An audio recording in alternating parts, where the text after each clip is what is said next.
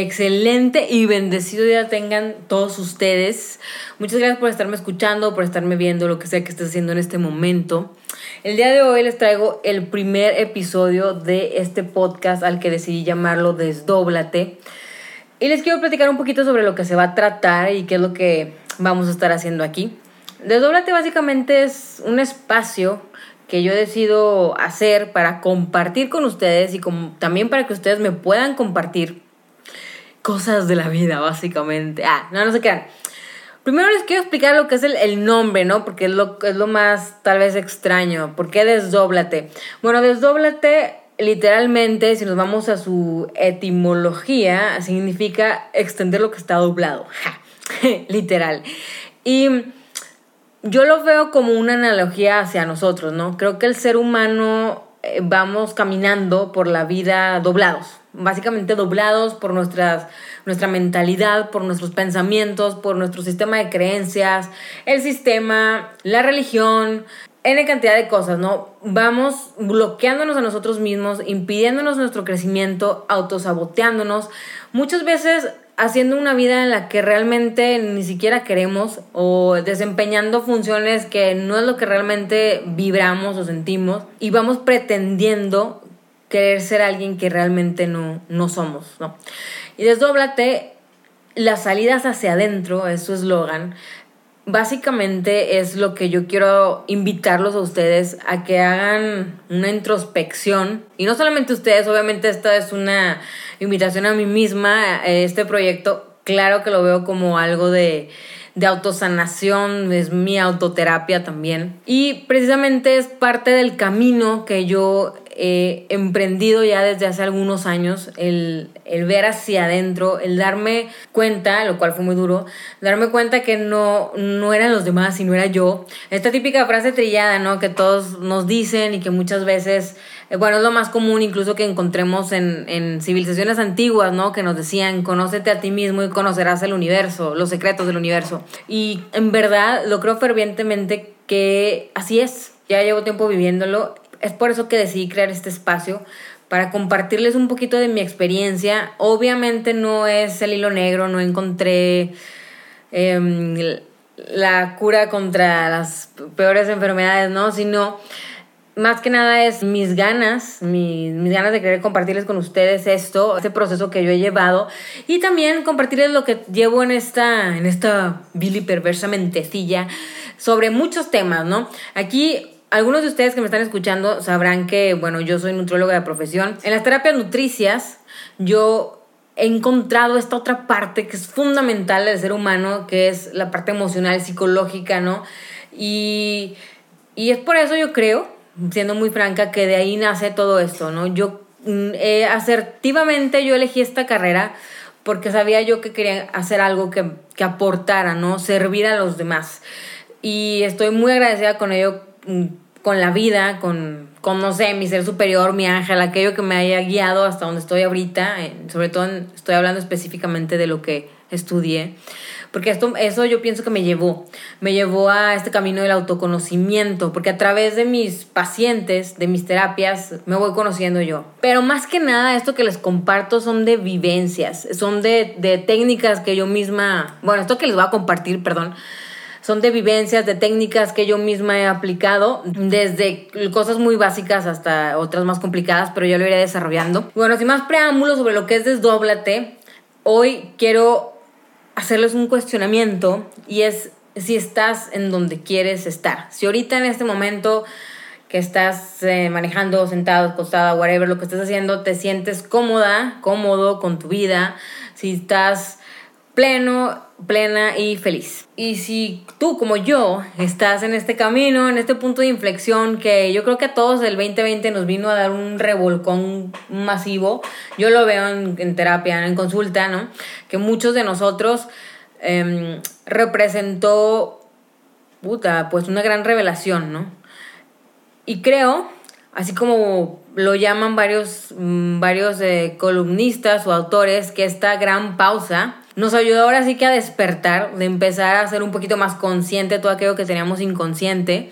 Y no es casual que tú como yo hemos, hemos tenido crisis actualmente, que ahorita la sociedad está vuelta loca por muchas cuestiones, pero sobre todo emocionales. la gran pandemia, yo creo que ahorita en general en el mundo es los trastornos de, ansiedad y de depresión. Y todo esto creo que se, se basa en que no estamos cómodos con lo que estamos haciendo el día de hoy, en que estamos incómodos con nuestras actitudes. Si tú tienes una piedra en el zapato, si descubres que tienes ciertas conductas que no te están llevando a nada bueno, pues es hora de cambiar, ¿no?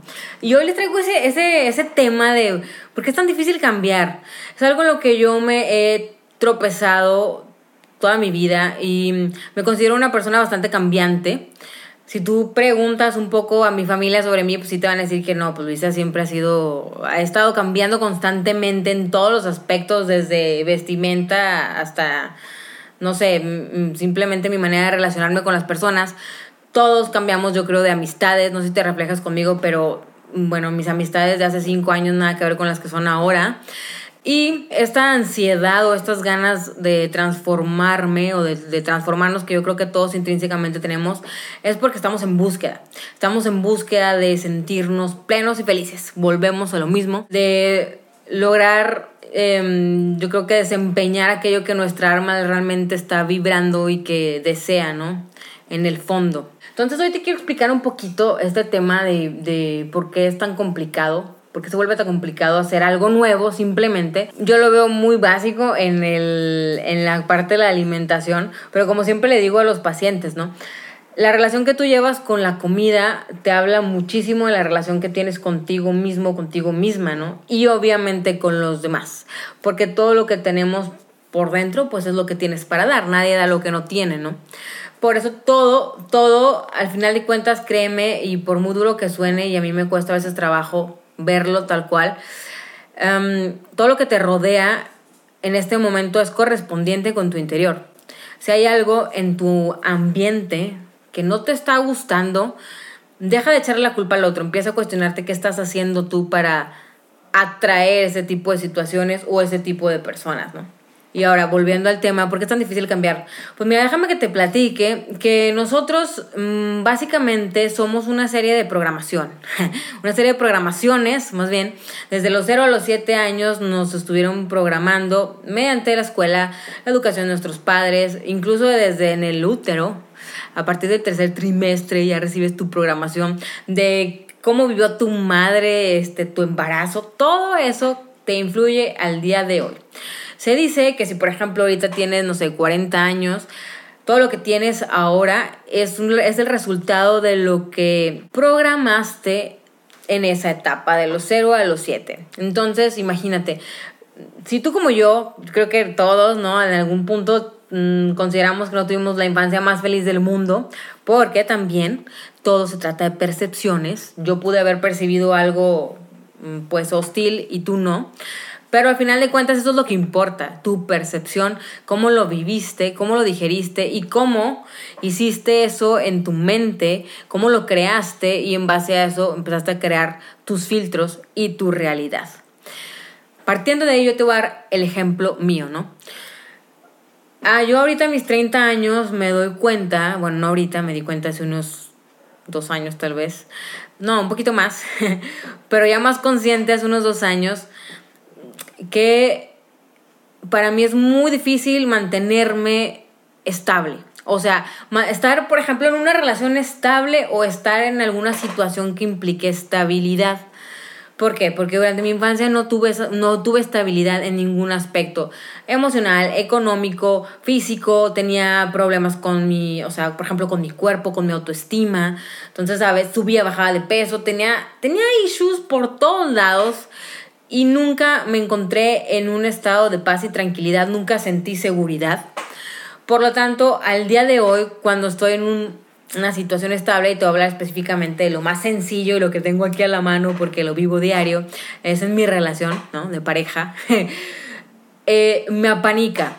Y no te digo conscientemente que me apanique, obviamente ni siquiera me doy cuenta, son, son, te lo repito, son programas inconscientes que corres, pero un día te das cuenta que todo está perfectamente bien y de la nada tienes que hacer un pedo por algo muy sencillo, ¿no? No sé si te identificas conmigo, pero cuántas veces no te pasa que te das cuenta que estás haciendo un megadrama por algo que era completamente insignificante o que se pudo haber tratado de una manera muy simple, pero estás tan acostumbrada a esa dosis de sufrimiento y de drama que necesitas llevarlo a cabo, necesitas incluso atraer inconscientemente situaciones para que te pongan en tal estado que tu cuerpo reciba esa química necesaria para sentir ese rush que sentías cuando eras un niño o cuando eras una niña. Sí es verdad.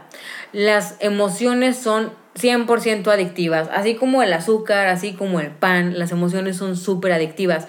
Desgraciadamente, no importa si son buenas o son malas, a final de cuentas es una etiqueta que nosotros ya ponemos, pero las emociones son química. Nuestro cuerpo es básicamente química, nuestra biología sí funciona y cuando tú tienes demasiado de algo, tu cuerpo se vuelve adicto a ello. Si tú de niño no sé, o de niña tenías, em, había problemas en casa, te mantenías en un constante estrés, o tal vez tuviste una madre o un padre muy punitivos, tu cuerpo secretaba cierta química, noradrenalina, adrenalina, cortisol, muchos entre hormonas y una bola de cosas, que tu sistema nervioso, haz de cuenta que se preparaba para eso y llega un punto en el que realmente es algo es como el agua. Desgraciadamente así sucede. Y vamos creando patrones en nuestra mente que nos hacen creer que esa es la verdad y que esa es la manera que debemos de vivir. Porque construiste en ti patrones también de conducta que te ayudaron a sobrevivir. Si me estás escuchando es porque sobreviviste. Entonces, básicamente, ahorita estás en modo de supervivencia. Estamos en modo de supervivencia porque ya, ya, ya pasó aquella situación, sin embargo aquel niño, aquella niña herida, sigue reviviendo constantemente lo mismo. Y por mecanismo de defensa, nosotros sacamos la espada y vamos por la vida con la espada desenvainada, queriéndonos proteger de una amenaza que ya no existe. Entonces, básicamente, imagina esto. Nuestro cuerpo sí está preparado para, digamos, para poder manejar cierto nivel de estrés, ¿no? Lógicamente, por ejemplo, si hay un predador, si hay un león en la esquina, entonces, pum, secretas una, una química importante para que empieces a, correr, ¿no? Estás, estás listo para huir o para pelear. Entonces la sangre se te va a las piernas o a los puños, a los brazos y estás listo para pelear por el león. Y esto exactamente sucede porque nuestro cerebro sigue siendo igual de primitivo en ese aspecto, ¿sí?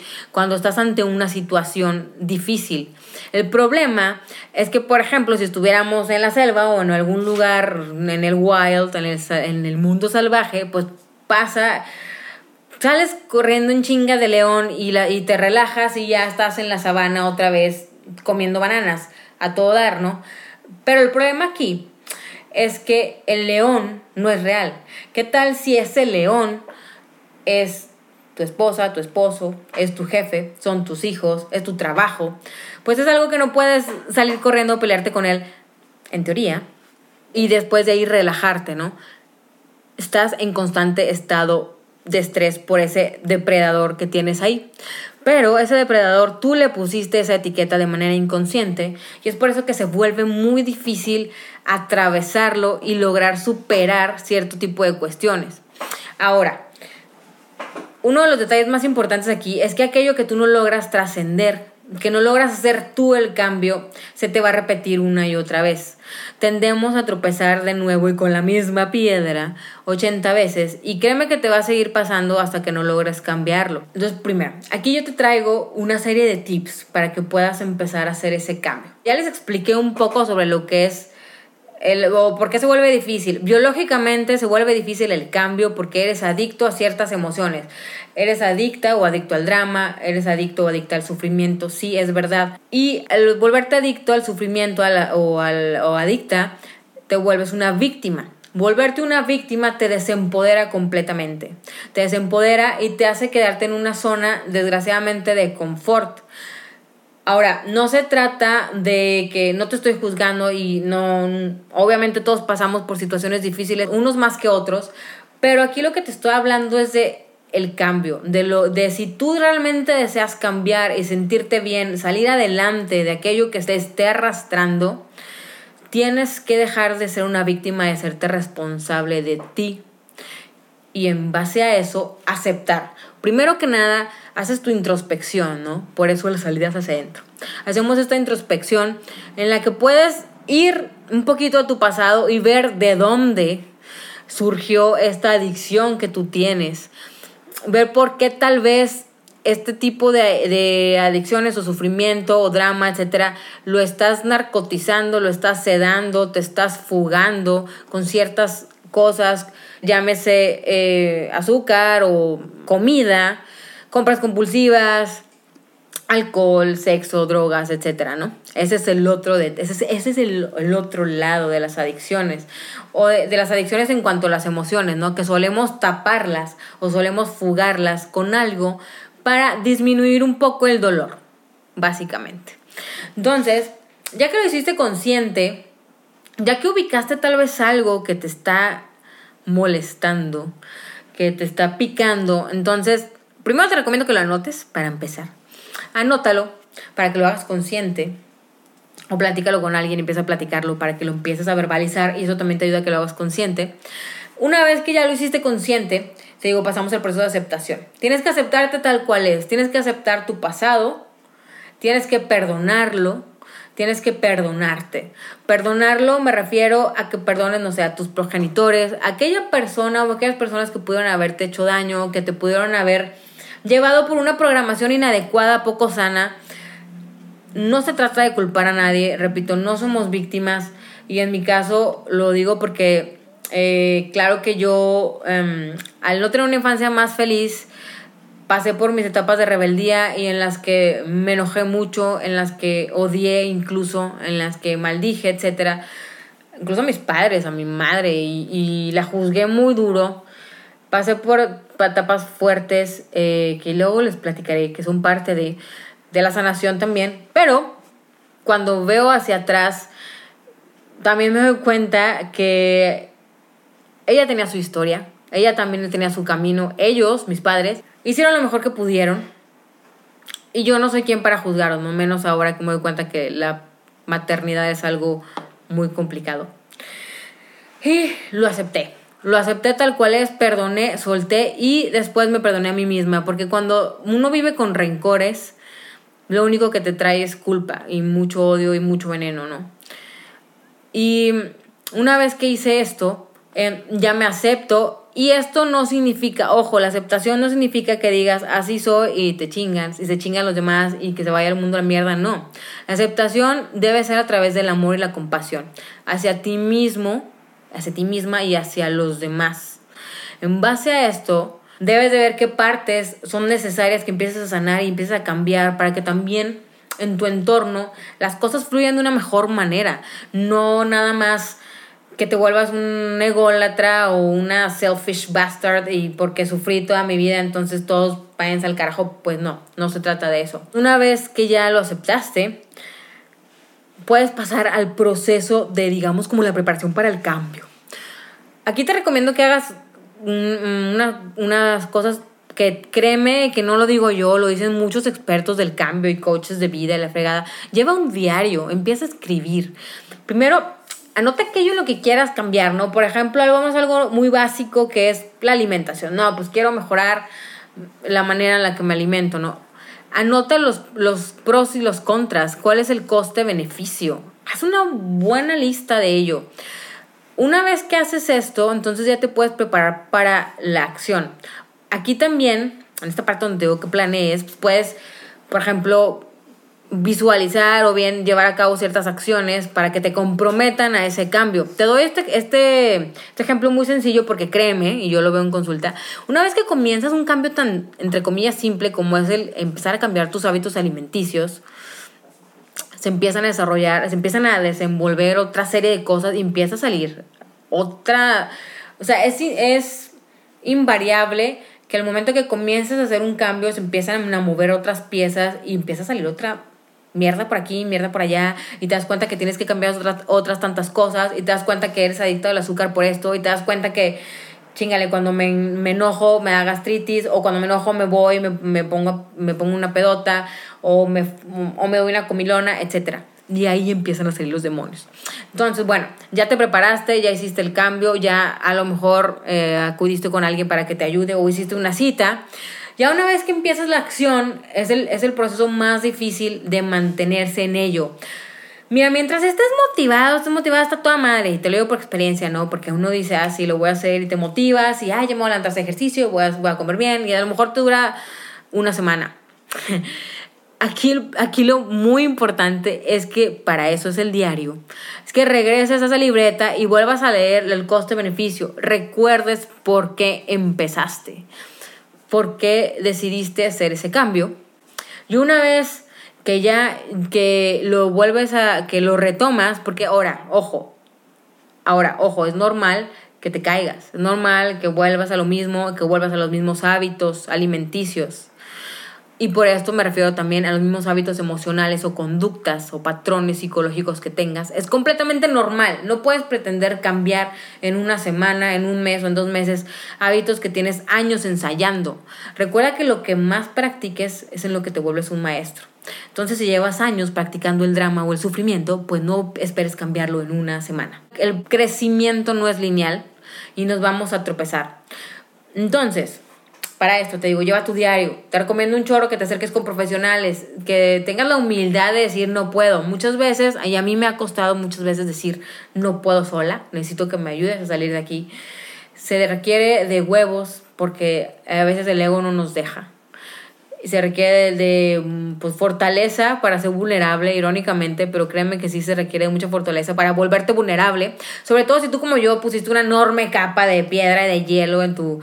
o te pusiste una coraza, ¿no? Para que nadie te, te lastimara. Sí se requiere huevos. Pero créeme que es tan hermoso y liberador cuando lo haces. Entonces pide ayuda. Ya que llevaste la acción, Mira, se dice que debes hacer, eh, es lo que yo he leído, ¿no? Que mínimo 21 días para hacer un nuevo hábito. Sí, ¿no? Eh, de varias fuentes he leído que realmente eso no es, no es así necesariamente. E incluso hay personas que nos dicen, y algunos de, por ejemplo, de los gurús que yo sigo, que es el doctor Joe Dispensa, te lo recomiendo, por cierto. Eh, dice que realmente así como te puede tomar una semana, te puede tomar un mes, te puede tomar años, que es muy relativo a cada persona. Yo te hablo desde mi experiencia y a mí porque no ha sido algo así como que un cambio místico y no, no, ha sido un cambio de, de darme la madre una y otra vez para ya hacerlo, ¿no? Muchas veces la mayoría de los seres humanos esperamos a la crisis para hacer el cambio y yo levanto la mano todas las veces porque desgraciadamente es lo que he hecho yo creo mucho. Ahora creo en este momento de mi vida que estoy ya un poquito, que estoy en el camino de la conciencia, del despertar, estoy preparándome para no llegar al pozo y, y, hasta en ese momento darme cuenta, ¿no? Estoy en el proceso del crecimiento y llego en ese punto en el que digo, no, nomás para darme la madre. Pero si tú ya te diste en la madre mil veces, no pasa nada, es normal, sé compasivo, sé compasiva contigo. Get over it. Haz cosas diferentes para que obtengas resultados diferentes. Sí, esto, esto del tiempo, ¿cuánto te va a durar? La verdad es que está muy difícil, eh, como que... Mm, decirte cuánto yo no te lo puedo asegurar. Pero lo que yo he visto es que, mira, mínimo como tres meses te toma en cuanto a la, los alimentos, ¿no? Ahora, depende del problema. Si el problema es muy grande, tengo pacientes que he tenido más de seis meses, un año, y es cuando veo que realmente ya se vuelve parte de su vida ese nuevo estilo, ¿no? De esas nuevas conductas alimenticias. Y en la parte emocional yo creo que también. Te puedo decir que yo en este último año he transformado muchísimas cosas. Cada vez me cuesta un poco menos porque cada vez soy un poquito más consciente de mí.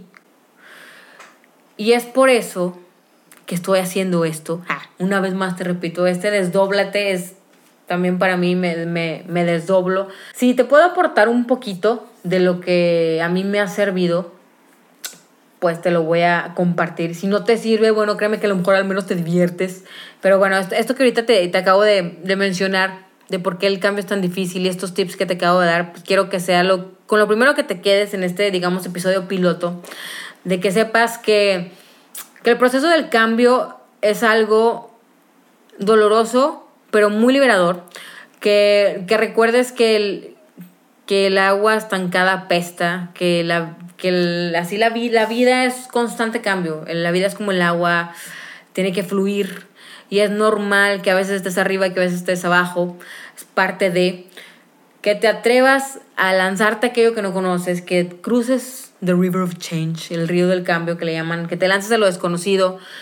Estamos normalmente disgustados, infelices, inconformes, porque nos da miedo lo desconocido, porque nos, nos da miedo saber que hay más allá de aquello que nunca hemos vivido, porque nos da miedo tener una relación sana con nuestros padres, con nuestra familia, porque nos da miedo expresarnos tal cual somos, porque nos da miedo. Básicamente el miedo. El miedo nos paraliza. Entonces hoy te invito a que hagas las cosas, aunque las hagas con miedo, pero que las hagas. quiero dar las gracias una vez más por haber estado escuchando este podcast y que te quedes con la frase de las salidas hacia adentro. Recuerda que somos espejos, que todo nos refleja, que yo soy tu espejo. Tú eres mi espejo y, me reflejo, como dicen es verdad, que aquello que la otra persona te molesta tanto, muy probablemente es algo que te molesta en ti mismo. Cuando dicen que eso que, eso que te choca, te checa, no necesariamente significa porque eres igual a esa persona. Muchas veces lo que nos viene es a mostrar algo que debemos de trabajar en nosotros. Espero que tengas un maravilloso día, una excelente semana. Te recuerdo que seas amoroso, amorosa contigo mismo, agradecida, agradecido por tu cuerpo, agradecido porque respiras, agradecido porque es un día más, porque puedes escuchar, porque puedes sentir, porque tienes gente que te ama. Y bueno, una vez más, gracias por escucharme. Estaré comprometida a subir un episodio cada semana. Espéralo, va a estar divertido, voy a tener muchos invitados y temas muy interesantes. Nos vemos la próxima vez.